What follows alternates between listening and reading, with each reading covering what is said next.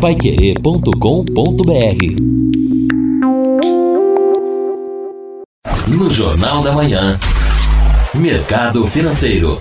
21 milhões de brasileiros tiveram apenas 56 reais de renda no mês de maio. O Índice de Confiança do Consumidor, ICC, medido pela Fundação Getúlio Vargas, teve alta de 9 pontos de maio para junho deste ano. Esta foi a segunda alta consecutiva do ICC, que chegou a 71,1 pontos, em uma escala de 0 a 200.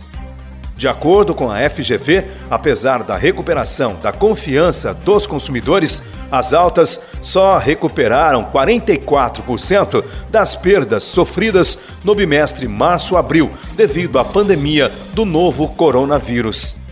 Mais de 21 milhões de brasileiros tiveram apenas 56 reais de renda mensal em maio, e desse total, mais de 5 milhões não receberam o auxílio emergencial de 600 reais pago pelo governo. Os números foram divulgados pelo IBGE.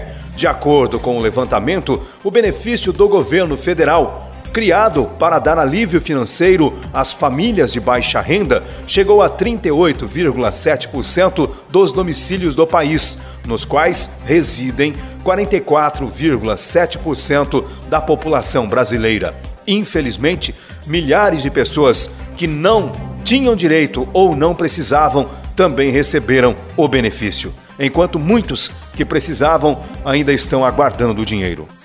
O dólar fechou em uma forte alta de 3,36% nesta quarta-feira, minando parte da queda registrada nos últimos dias em razão do medo de uma segunda onda da pandemia da Covid-19. Neste cenário, a moeda fechou a R$ 5,32 na cotação oficial. Neste mês, a moeda acumula queda de 0,22%. Neste ano, a alta chega a 32 0,79%.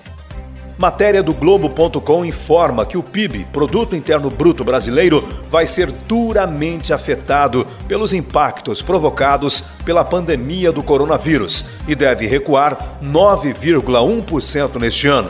A estimativa foi feita pelo FMI, o Fundo Monetário Internacional. Caso seja confirmada esta previsão, o tombo da economia brasileira deverá ser o maior em 120 anos. Pelo menos. Em abril, o FMI estimava um recuo de 5,3%.